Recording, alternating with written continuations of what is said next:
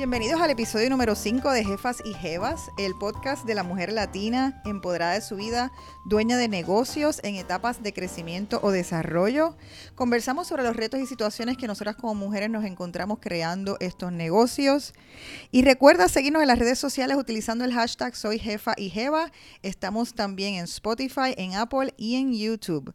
Hoy me encuentro con una jefota, Laura Om estilista, empresaria, dueña de Home Studio y de la B de Burro, entre muchos otros negocios. Bienvenida, Laura. Gracias, Celina. Es un súper placer estar aquí contigo compartiendo este ratito y con todos ustedes también, obviamente. Qué chulo. Vamos a empezar eh, hoy con la parte de la embocadura, que es que a mí me gusta llamar esta, esta primera parte del, del podcast.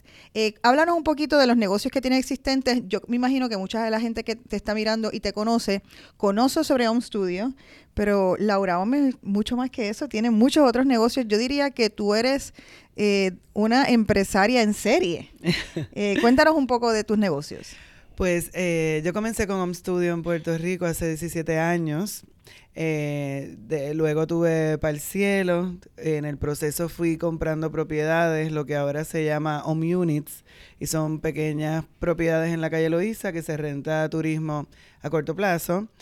Eh, también después de Parcielo abrimos la B de Burro, que está en la McCleary. Es un concepto así como Calimex, inspirado en mis años viviendo en California. Y ya con la B de vamos para nueve años, o estamos en el año noveno. Y entonces, pues, a través de, de Home Studio hemos sacado como otras patitas, como digo yo. Home Studio tiene su propio producto de belleza, diseñado por MOA. Y este producto es hecho en Puerto Rico, se llama Oh My Goodness y es espectacular. Ha sido, las ventas son espectaculares. eh, El cliente queda bien satisfecho con el resultado en su cabello. Sale otra patita que es Maranta Power. Y ahorita vamos a hablar un poquito de cómo hemos eh, convertido Maranta Power en una empresa aparte a Home Studio, pero sale de Home Studio y es estilo para el cabello rizo natural.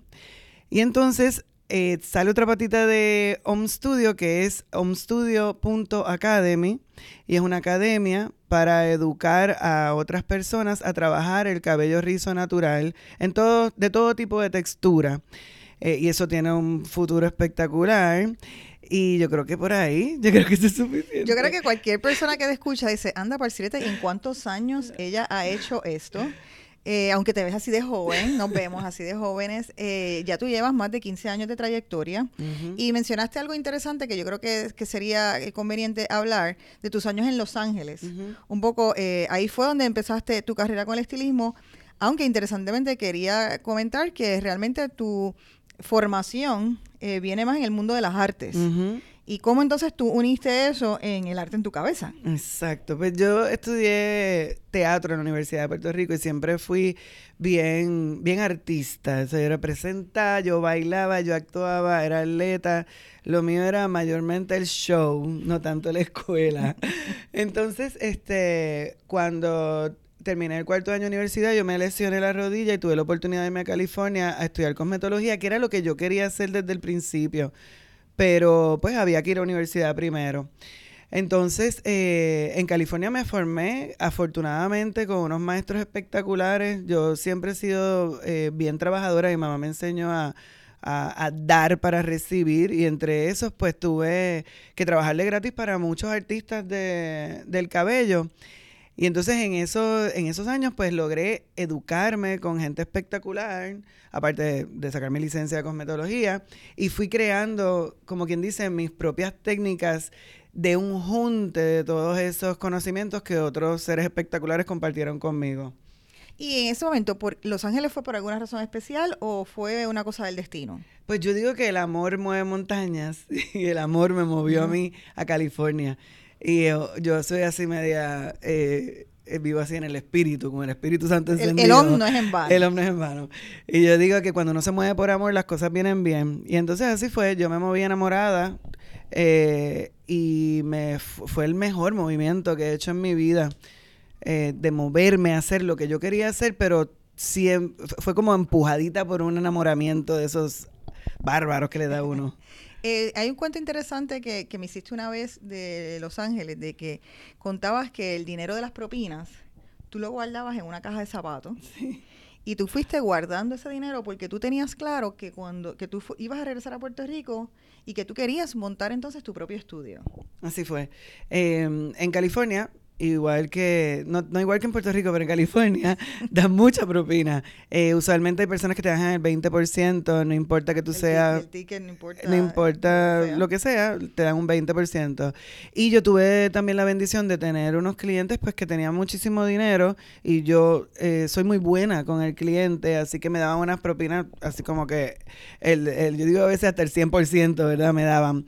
Y yo creé la disciplina y esto viene también de, de, mi crianza, ¿verdad? Como pasamos mucha necesidad cuando éramos pequeñas, no había mucho dinero.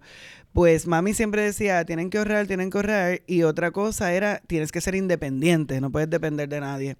Entonces yo siempre tenía esta histeria de que me fuera a faltar el dinero y eso me, me obligó a tener esta estrategia que era, vas a vivir con lo que tú te ganes de salario, ese es tu dinero y el resto es como si no te lo hubieses ganado.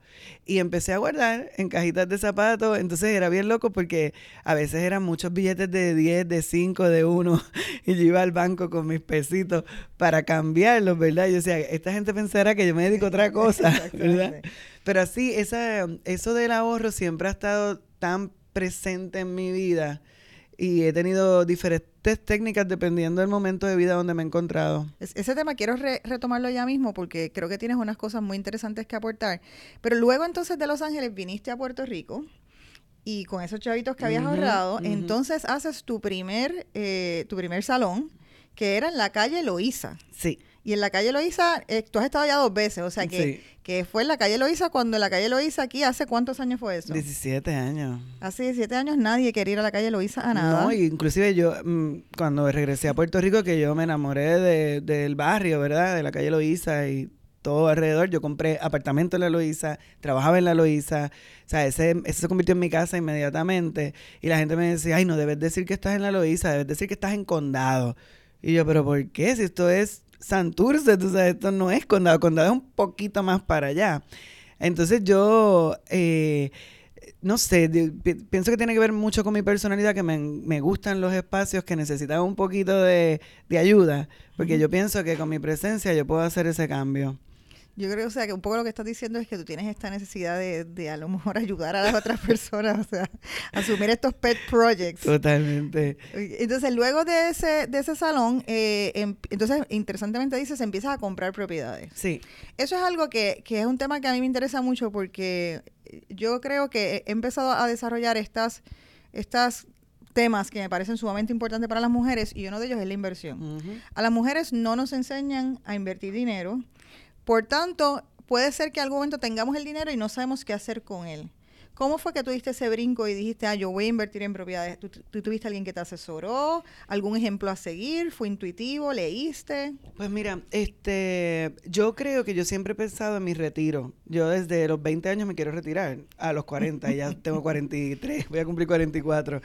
Este, y entonces yo veía la inversión en propiedades como un retiro seguro. En aquellos tiempos eh, todo estaba súper... Eh, ¿verdad? Que estaba por arriba realmente el costo de las cosas. Eh, y yo dije, bueno, eso puede ser un, una estrategia que yo puedo empezar desde joven para que cuando yo tenga 60 años yo no dependa solamente del seguro social, sino que también pueda depender de una renta que me estén pagando mis inquilinos.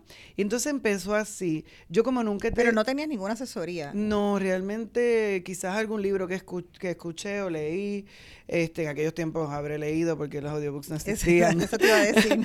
este, pero yo pienso que en mi caso viene de un poco de desapego al dinero, ¿verdad? Y lo reinvierte y si lo pierdes pues no importa tanto, pero a la misma vez teniendo algún tipo de plan para mi vejez.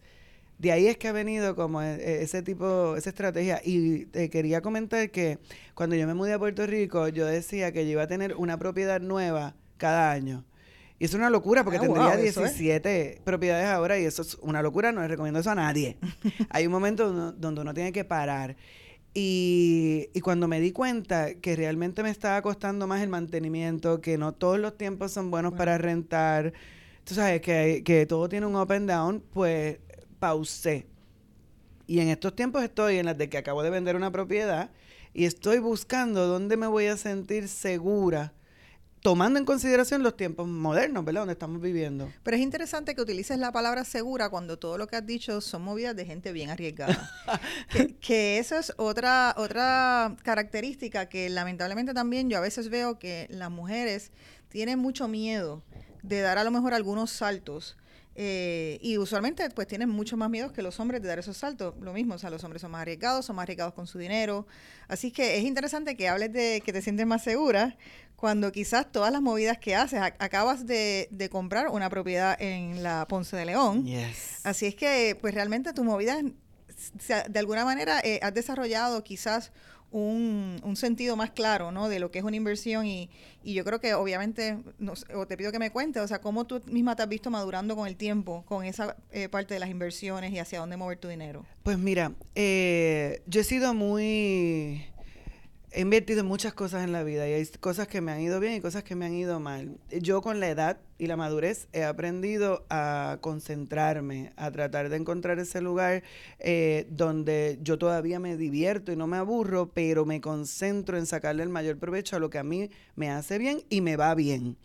Entonces con la cuestión de, de, de las inversiones, este, no sé, pienso que hay algo bien, bien clave, ¿verdad? Yo ahora mismo tengo abogado y tengo contable y eso, y en este momento de mi vida yo realmente sí tengo a alguien a quien le pregunto. Por ejemplo, yo analizo, yo tengo, por decir un número, 100 mil dólares ahorrados, ¿verdad? Eso me va a dar para comprar una propiedad, ¿verdad? Un down payment de una propiedad comercial. ¿Qué yo tengo que hacer si yo no tuviese, ¿verdad? Si me viera apretada en el presupuesto para poder avanzar en las mejoras del espacio.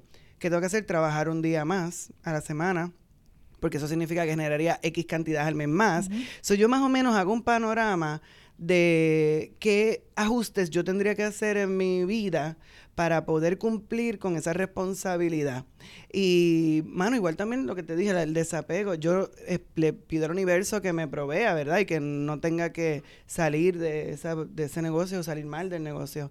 Pero tengo una estrategia. En estos tiempos, cuando joven no tenía ninguna estrategia, era, vamos. Eh, era más instintual en ese momento. todo era instinto realmente. Y, y, bajo ese instinto hiciste, tuviste el salón eh, abriste, empezaste a abrir negocios. quería ir un momentito para atrás para luego ir más para el frente, porque incursionaste, hablando de estas cosas que uno experimenta, incursionaste en el mundo del and beverage, abriste por un tiempo una barra muy exitosa que yo frecuentaba mucho, eh, se llama Para el Cielo, también en la Loíza, cuando en la Loíza no había el boom como existe hoy en día de los restaurantes.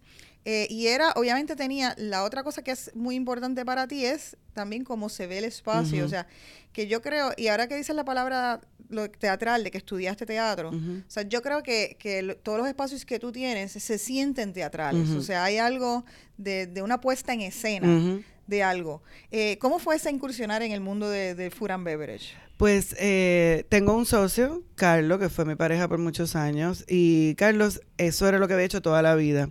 Entonces, es bien particular porque yo igual vivo con los pies en la tierra, ¿verdad? Yo le dije, mira, lo que tenemos es 30 mil pesos. ¿Qué podemos hacer con esto? Pues no se puede hacer fine, dining, ni se puede hacer nada de esa vaina porque no nos va a dar el presupuesto. Y entonces yo identifico... Con 30 mil dólares tú abriste eh, para el cielo. Un poquitito más, pero sí, abrimos como pudimos. Exacto. Y, y entonces para mí es la cuestión de la experiencia. O sea, a mí me encanta el diseño. Yo necesito entrar a un espacio y sentir que, que, que lo pensaron, que hay, hay diseño dentro de ese espacio. Y que hay intención puesta quizás porque también nos podemos encontrar hoy en día lugares que están bien diseñados, pero como se sienten sin soul. Exacto. Y los espacios tuyos se sienten, se, se siente mucho... Es, tú, pero, pero no es que tú tienes que estar ahí, pero se siente que tienen la intención puesta. Sí, que, todo lo que está ahí escogido se pensó, no fue que vino una decoradora externa y sin ningún contacto contigo, pues hizo. Yo sé que tú has contado con ayuda, pero pero sé que hay mucho de ti ahí, mucha decisión tuya. Yo me envuelvo y una de las cosas más eh, nítidas para mí, eh, mi decoradora es que ella dice que yo le muestro una película, yo le cuento una película y ella se basa en el diseño a través de esa película. Lo mío yo lo saco de una historia, yo me hago esta historia en la cabeza y de ahí es que ella saca todos los elementos. Entonces no tiene miedo porque sabe que yo estoy a lo loco. abierta a cualquier cosa. Sí, así que por eso yo, yo, dejo al artista que fluya, pero siempre estoy bastante presente en la cuestión de lo que es la historia del, del proyecto. Pero, y entonces, en ese sentido, ¿cómo te gustó, cómo te sentiste con tu experiencia con and Beverage? O sea, una vez ya llevas un tiempo ya más desapegado, o sea, ¿cómo...? Pues mira, eh, estuvo bien, para el fue necesario eh, para que pasaran un montón de cosas en la calle Loíza. Inclusive eh, Yahoo hace poco no, me entrevistó porque yo era la causante y yo, espérate, no es para tanto. Pero sí, hablamos mucho sobre eso, cuando el impacto que hubo en esa esquina, eh, también a nivel de comunidad, pues tuvo, siempre tiene sus pros y sus contras, pero tuvo mucho pros. Nosotros ayudamos un montón a levantar esa zona a nivel comercial y, y incluso la seguridad. Entonces, este, estuvo bien, generamos buen dinero, yo pude reinvertir, compré otras propiedades. Pero este también me recuerdo... Eh, porque a veces yo digo que la nostalgia hace que a uno se le olvide las cosas del day to day. Me recuerdo haber estado una vez en, en, el salón contigo y que me estabas diciendo, mira, acabo de gastar 6 mil dólares porque ayer un borracho vino y rompió, me recuerdo que había unos cristales en, un, un, cristal en, en la barra que tiene unas flores abajo y que alguien nada más que por, por nada, por estar borracho, lo rompen. Entonces, el nivel de inversión que se necesita en la industria de food and beverage, el wear out, los baños, por alguna razón, los inodoros aparecen rotos al otro día y tú dices, ¿qué estaban haciendo aquí? O sea, que hay, es un negocio que requiere mucho mantenimiento. Sí, y necesitas estar. O sea, los, los, dueños tienen que estar. Yo tengo la bendición de que tengo a Carlos que se dedica a los espacios de comida y bebida, pero yo definitivamente con esa experiencia me di cuenta que eso no es lo mío. Yo puedo crearlo. Me encanta crear el concepto, cuál va a ser la experiencia, pero de ahí entrego la llave y no es, no es lo mío. Me da, tengo que aceptar que me da mucho estrés. Sí, e, eso, eso es parte y yo creo que eso es una de las cosas interesantes porque me recuerdo en ese momento posiblemente estabas en una, en una posición de transicionar o pivotear y yo creo que eso te hizo decir, no, no, yo voy a seguirle enfocándome en lo que yo soy buena, lo que me disfruto, que puedo controlar de alguna manera, que es la belleza. Entonces, ahí vuelves otra, aunque siempre tuviste los, los salones, pero entonces yo digo que viniste con más power para meterse entonces a, los a los salones y empiezas a lanzar los productos. Sí. Eso fue un sueño pues de siempre, ¿verdad? Desde que empecé a estudiar cosmetología, yo decía, ay, me gustaría tener mi propia línea. Este, pero siempre se veía como algo imposible, tú sabes, cosa que hace gente millonaria. Eh, pero ya cuando pude concentrarme y encontrar gente que me pudiera ayudar, ¿verdad? Químicos que me puedan, me pudieran decir, mira, esto con esto no mezcla o esto hay que hacerlo de esta manera, pues pude darle forma a Oh My Goodness, que fue el primero que nació eh, y de ahí ha sido, ha sido un éxito porque después de haber tenido esa base en el país, ¿verdad? Y, y, ver lo complicado que es producir un producto en Puerto Rico, este, pero eso me dio la experiencia para entonces salir con Maranta Power, porque ya tenía una base de que sabía qué era lo que funcionaba y qué era lo que no, y cómo era que me quería aliviar un poquito el estrés de producir eh, todo en la isla. Sí, eh, en ese sentido, un poco para explicar a las personas, la diferencia, eh, hay, hay, diferencias fundamentales. Sí. Eh, oh My Goodness está dirigido, es un producto hecho en Puerto Rico. es un producto que es más premium. Sí. es orgánico. es orgánico tiene cuarzos, ah, funciona en cuarzos. Sí, el agua eh, está, exacto. exacto el agua eh, se pone en cuarzo rosado para que cuando te lo pongas sientas el amor. Exactamente. Em, así es que está, y, y lo vendes tú, ¿se puede vender, se vende online también? Sí, lo vendemos en nuestra tienda por internet en shop.omstudio.com. Pero me recuerdo que estaba hecho precisamente para mantenerlos dentro de OM. Sí. Eh, no sé si los planes han cambiado, pero cuando se hizo fue en ese momento. Versus que Maranta Power, ya entonces es responde uno a un movimiento de Maranta Power que tú has empezado, has liderado desde hace muchos años, pero le, diste brand hace como alrededor de cinco años. Háblanos un poquito de lo que más allá del producto es Maranta Power y representa para ti. Pues Maranta Power eh, viene de mi, de mi experiencia, ¿verdad? Como estilista en Puerto Rico. Eh, la Maranta es lo que nosotros llamamos el pelo grande, rizo alborotado. No necesariamente tiene que ser rizo, puede ser simplemente un pelo huge. Entonces yo le, decía a mis clientes, tú tienes el Maranta Power, olvídate. Y así lo fui usando compré el domain porque me parecía súper divertido. Eso fue hace muchísimos años atrás. Y se fue creando el movimiento y más personas fueron utilizando el, el poder de la maranta, de ese pelo que es tuyo, el natural, y tú lo llevas como tú quieres, ¿verdad? Y entonces eh, ya vamos así como para el quinto año, donde empecé a jugar con la idea de tener una marca para cabello, para estilo, ¿verdad? Para después que tú te cuidas el cabello con Oh My Goodness, tú te estilizas tu cabello con Maranta Power. Mm.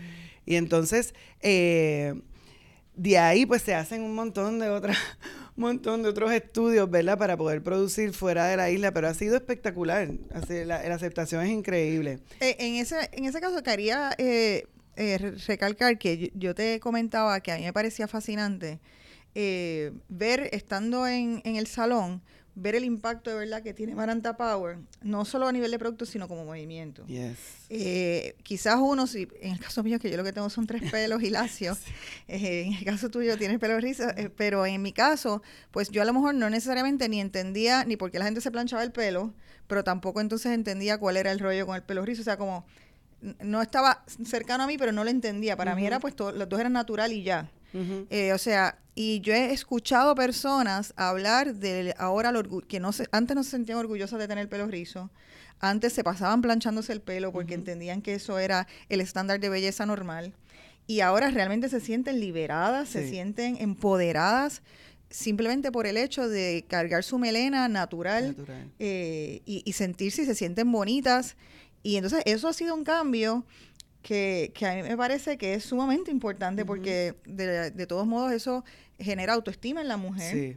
Y lo que tú le estás diciendo básicamente es algo es algo normal, siéntete bonita como eres, como viniste al mundo. Sí, no, y la, y la bendición de tu poder ayudar yo por tantos años, 17 años, ayudar a la persona a que se ame y se acepte tal cual es y no vivir en la esclavitud, ¿verdad? Y también en el, en el qué dirán, tú sabes, porque pues lamentablemente vivimos una sociedad así y a mí me pasa que hay momentos donde yo estoy ayudando a una joven, dale de 18 años, a que lleve su cabello natural y en su propio hogar le mandan a peinarse, peínate. Entonces, como eh, mi trabajo se convierte también como en una terapia, ¿verdad? Y un centro, OME es un centro de apoyo a la mujer que decide llevar su cabello natural. Y te vamos a enseñar y te vamos a vender los productos adecuados.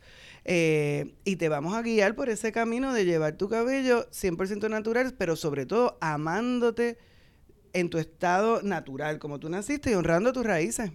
Y entonces ahí fue que dijiste, ah, pues yo tengo que convertir esto en un producto. Yo me recuerdo que hemos tenido ya por años, llevamos la conversación de, de cómo eh, Home Studio tenía que incursionar en la parte de, los productos obviamente para, en caso para que las mujeres que no están escuchando, porque es lo que se llama un ingreso pasivo.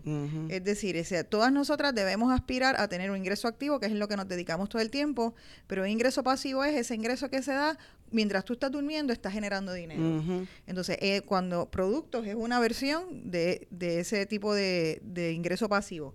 En el caso entonces de Maranta Power, también te acompañé en ese proceso. Eh, no fue un proceso de un día para otro. No. Estuviste dos, uno, dos, años, probando la fórmula.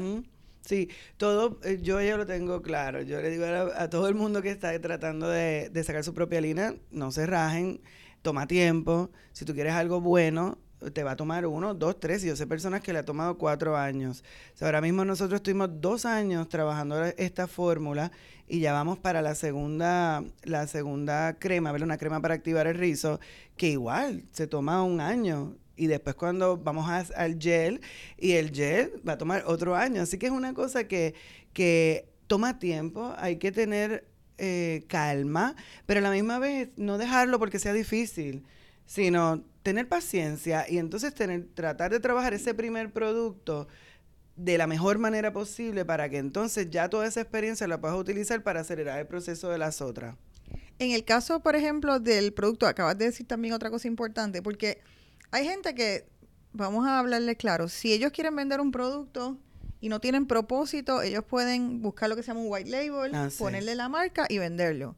A montar una página, un e-shop y lo pueden vender súper bien. Pero tú dijiste una cosa que es bien importante, es tener propósito. Eh, tu propósito de hacer Maranta Power está atado con tu causa. Total. Entonces, eso te pone en una situación eh, yo imagino que hasta interna de reflexión, de que tú tienes que estar segura que cuando tú le pusieras tu nombre a un producto que estaba atado a la maranta, tenía que ser un buen producto. Total, total. Y eso toma mucho más tiempo porque hay que hacer un montón de research. A mí, y esto es una nota de algo que me sucedió hace poco, eh, la, una compañía me ofrece enviarme una muestra para ver si me gustaba el producto que ellos tenían. Y ya yo había sido específica en qué cosas no puede tener mi producto, porque yo quiero lo mejor para el cabello rizo. Y me llega la muestra, me llega todos los ingredientes y en, hay ingredientes que tú no, no debes tener en tu producto. Y entonces Ahí hubiese sido muy fácil yo decirle, sí, dale, ponle mi label y salimos de esta vaina rapidito. Pero no, porque yo tengo un propósito con el, con el cabello rizo, así que esa opción la tuve que descartar porque no contaba con la calidad de ingredientes que yo necesito en mi marca. Y no tiene que honrar también su marca, aunque las cosas tomen más tiempo. Es importante. Y en ese sentido, tú te pruebas los productos a ti misma, estás Sí, y varias personas, porque eh, como es para diferentes tipos de rizos, yo tengo que hacer muestras para diferentes tipos de rizo. Entonces, a la hora que yo vaya a vender este producto, yo sé a qué tipo de cliente le va a ir bien. Y quizás si yo soy súper honesta, hay gente que me dice, yo quiero usar para Power, y yo las miro y mira, realmente solo no lo debes usar. Debes mezclarlo con otra cosa, o no es para ti, mejor llévate este otro. Eh, pero toma tiempo si tú quieres alcanzar tanta gente. Correcto. Quieres hacer algo que sirva para la mayor parte de la población de pelo rizo. Pero ahora eh, vienen, prontamente vienen otros productos de Maranta Power. Sí, sí, eso está ahí. Ya, se supone que este mes. Ok, vamos a hablar un poquito entonces de dónde está Laura Om ahora mismo, dónde están sus negocios. Eh, vamos a contarle qué, qué es los planes que tienes para la Ponce de León. Pues vamos a tener, eh, por ahora le llamamos Planet Om, pero todavía no estoy segura. Es que tenemos que decirle un nombre. pero por ahora se llama Planet Om. sugerencias. Sí. Voy a enviar. Entonces va a ser un espacio donde va a tener, vamos a tener un salón mucho más grande. como universo. universo. Universo. La verdad es que tiene que tener el OM porque al final, no lo puedo dejar. Por eso se me ha hecho completa, es medio complicado. Pero bueno, el punto es que ahí vamos a tener el salón de belleza más grande. Vamos a tener también nuestros storage de todos los productos de Maranta y va a ser el centro de distribución también de Maranta Power. Y venimos con ideas de tener barra, restaurante, coffee shop, tiendita un espacio grande entre la Canals y las dos, dos hermanos. ¿Cómo, ¿Cómo diste ese brinco? ¿Cómo te decidiste dar ese brinco? O sea, posiblemente muchas veces uno ha tenido una oportunidad frente a uno y a veces la ve muy grande. Obviamente tienen que salir miedos. Eh, ¿Qué cosas tú entiendes que tú tienes que te permitieron hacer eso? Y a la vez, cuéntanos cómo fue esa experiencia de, llegar a eso. Pues mira, este, yo me harté de los landlords, literalmente es muy raro tener un buen landlord, sorry, pero no, quiero. Y eso fue lo primero. Dije, yo estoy harta, no quiero tener que bregar con más nadie, porque yo soy bien responsable con mis cosas y yo quiero que mis cosas funcionen bien. Entonces, hace muchos años empezamos a ahorrar poquito a poco. Vino María, nos echó para atrás los ahorros. Y entonces, de tener una idea hablada con el contable, ¿verdad? De que, y el banco, de que cuánto dinero era lo máximo que me podían prestar, pues así yo empecé a buscar. Mira, por decir igual un número, 350 mil dólares lo más que te prestan. Pues yo empecé a buscar y a buscar y es muy poco dinero para comprar un espacio comercial.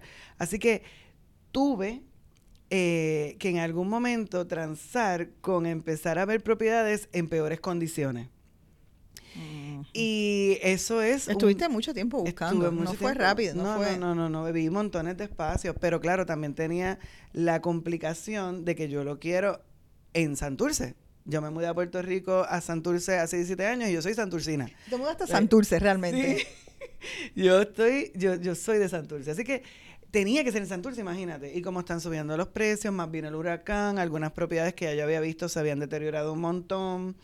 Así que hubo una propiedad que yo vi, que fue la que compré, que la miraba y la miraba, pero ay, Dios mío, yo no sé, yo no sé, no había entrado. Y un día me viene la desesperación de que eh, mi landlord me dijo, te tienes que ir de aquí. Y yo, wow, ahora sí que me tengo que poner las pilas. Pues llegué, dije, ¿sabes qué? Lo voy a ir a ver. Y cuando entré, este espacio era lo peor. Fue el peor que vi de todos. Las peores condiciones. Las peores condiciones, había basura adentro. Yo, o sea, a mí me, yo juro que el asma me empezó gracias a la visita, a la primera visita a ese espacio. Pero eh, el precio era bueno. Y yo, yo, yo sé ver las cosas desde lo, digo yo, desde lo más podrido a lo más glorioso. tengo, sí, que sabes visualizar. que es, algo que, no todo el mundo eh, puede hacer. No, inclusive yo voy con mi esposo y voy con la Rialto y, y la del banco y ella es como que... Ay, no, Laura, yo no sé qué tú ves aquí. Esto no Yo, claro, no lo puedes ver porque está lleno de basura, pero si tú lo vacías y tan pronto compré, nos metimos vaciar. Botamos todo y ahora todavía estamos tumbando paredes, haciendo cosas, pero ahora tú lo ves y es como que wow. Y lo más loco era que me decían, pero eso es bien grande, ¿qué tú vas a hacer con todo esto? Y, ahora mismo se me está quedando chiquito. pues entonces cuéntanos en qué, ya pasamos aquí hoy, esta vez eh, alteramos todas las secciones. Estamos ahora mismo en el clímax. Dale, dale. Eh, cuéntanos en qué etapa estás ahora mismo en el negocio. Eh, con Home Studio estamos totalmente creciendo. Ahora mismo yo no tengo citas de aquí a septiembre. mis compañeras están también llenando. He tenido que aprender a hacer citas de aquí a cuatro meses. Totalmente. nada, lo voy a necesitar, lo sé. Sí. Entonces, este, después del huracán, yo creo que mucha gente hizo tomó la decisión de dejar su rizo natural y gracias a las redes sociales, sí, ha sido bien intenso después de huracán. Y entonces, pues, nada, utilizando influencers y eso, ha subido un montón la demanda. Y el salón está creciendo increíblemente. Maranta Power va a seguir creciendo. Y entonces, con el nuevo espacio, lo que va a ser un estudio grande, eh, se envuelve en otros pedacitos donde tengo otras personas que van a colaborar con el espacio. Así que estoy en un lugar de inversión. Todo sale, todo lo que entra sale.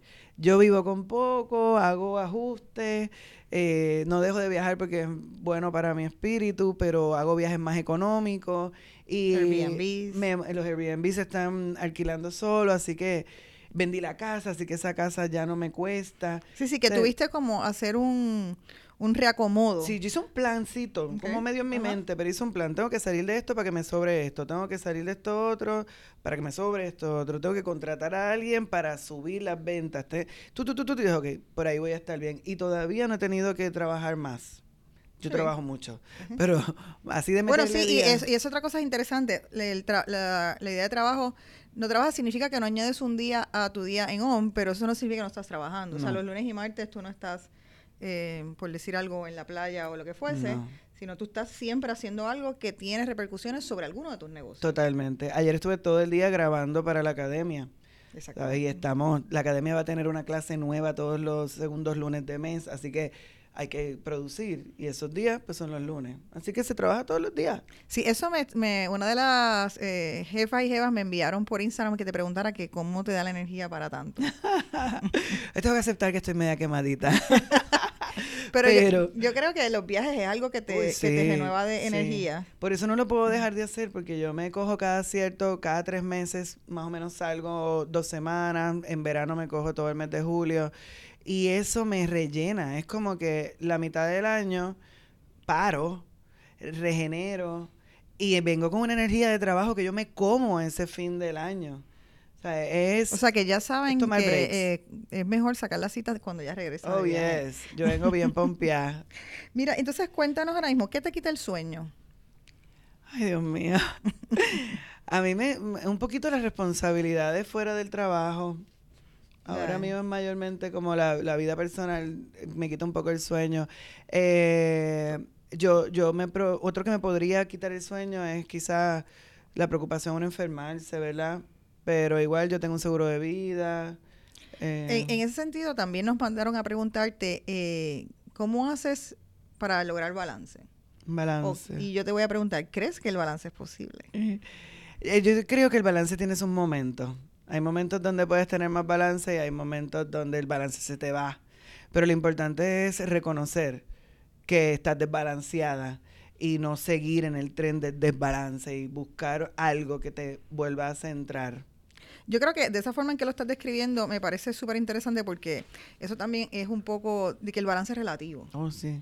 Y yo pienso que las mujeres nos han también creado una ficción sobre que nuestras vidas tienen que ser balanceadas porque generalmente yo no he escuchado a ningún hombre decir, ay, es que mi vida no está balanceada y necesito hacer un poquito más de eh, tiempo familiar o tiempo con amigos. Versus que la mujer tenemos tantos sombreros eh, y más sobre todo las mujeres que tienen hijos, tienen tantos sombreros eh, pues quieren balancear con la familia, con los hijos, con el trabajo, con ser profesional, con sentirse cómodas consigo mismas. Entonces, realmente yo creo que eso puede ser hasta un poco perturbador. Total. Porque es una presión grandísima. Sí. Eh, ¿Tú entiendes que tú, qué es el balance para ti en ese sentido? ¿Qué, eh, ¿Con qué factores tú entiendes, tú te sientes balanceada? Pues mira, yo estoy segura, ¿verdad? Yo sé que yo tengo que, por ejemplo, hacer ejercicio. Yo, si yo no hago ejercicio, hay un desbalance total en mi vida. Eh, y es una cosa de salud, no es ni siquiera que me quiero ver tan jeva con mi bikini, no tiene nada que ver con eso. Es que lo necesito, es un tiempo para mí.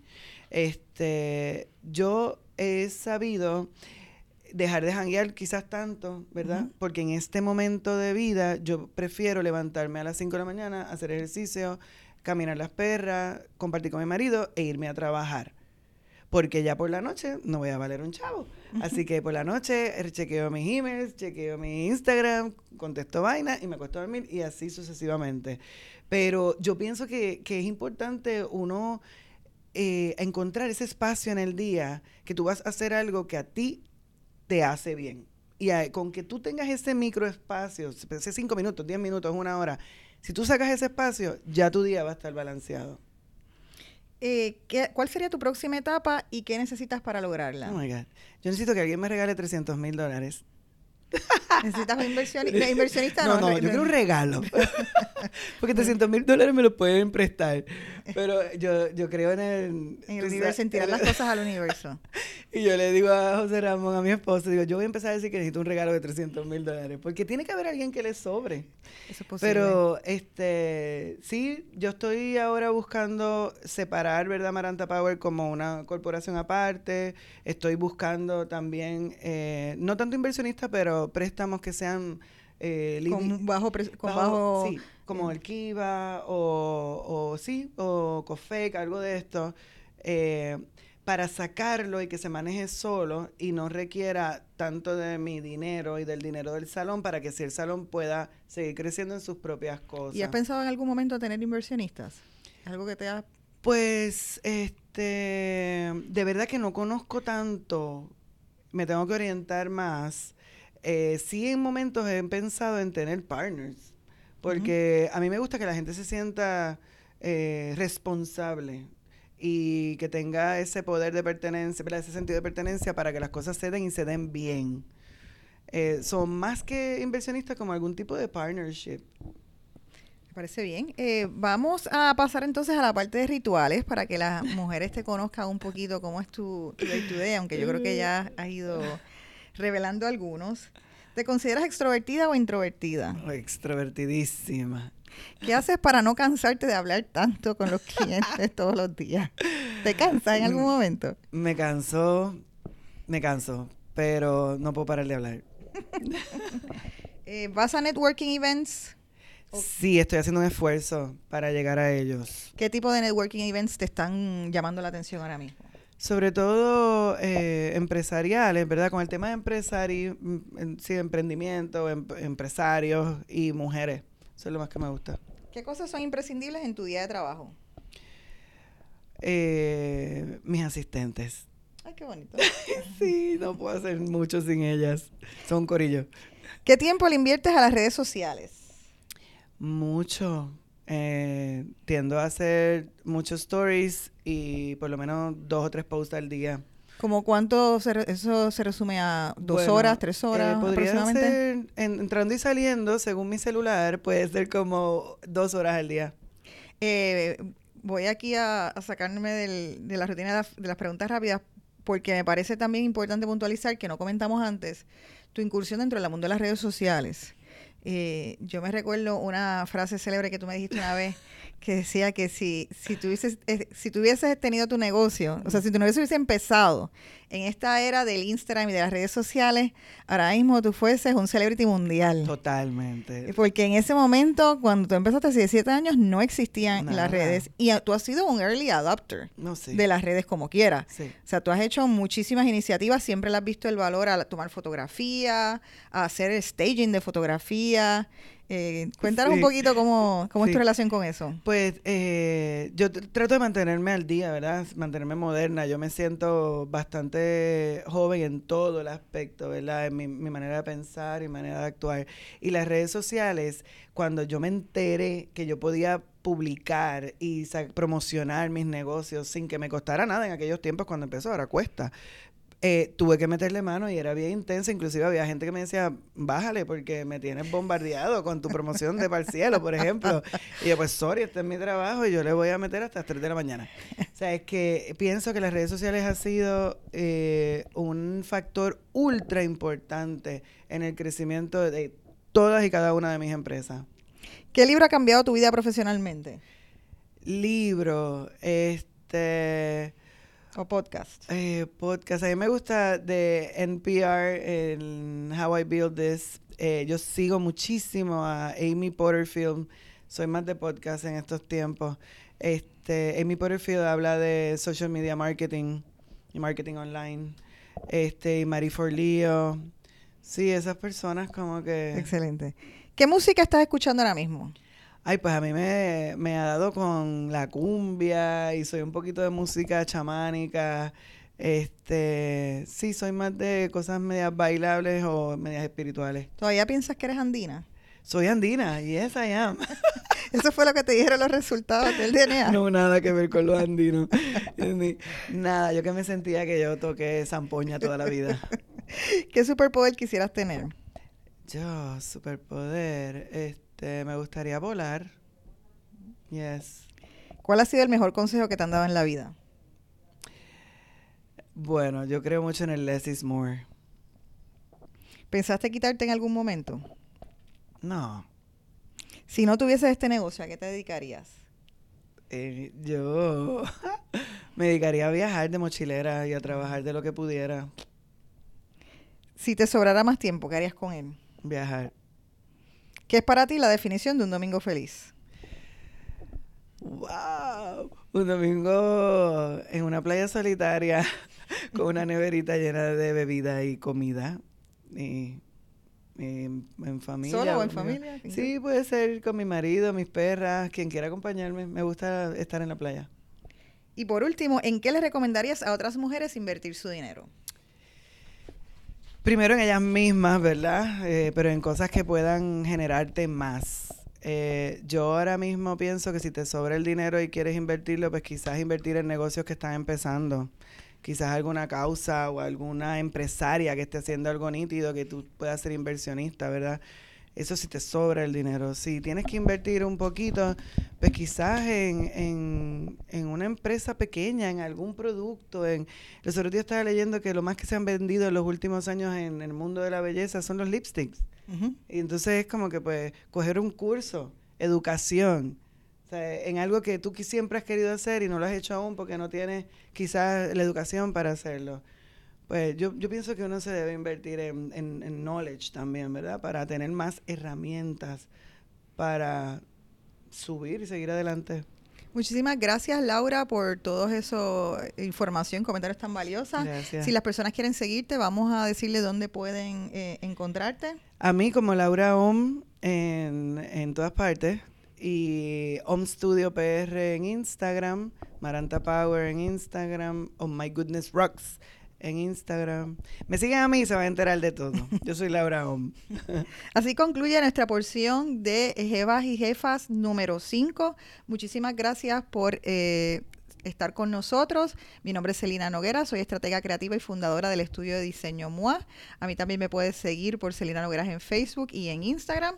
Ahora vamos entonces a grabar una porción que no va a estar en audio, una porción exclusiva que se llaman los quickies, que son la versión de las preguntas rápidas. Así que ya sea la versión larga o la versión corta, gracias por sintonizar jefas y jevas y asegúrense de utilizar el hashtag soy jefa y jeva.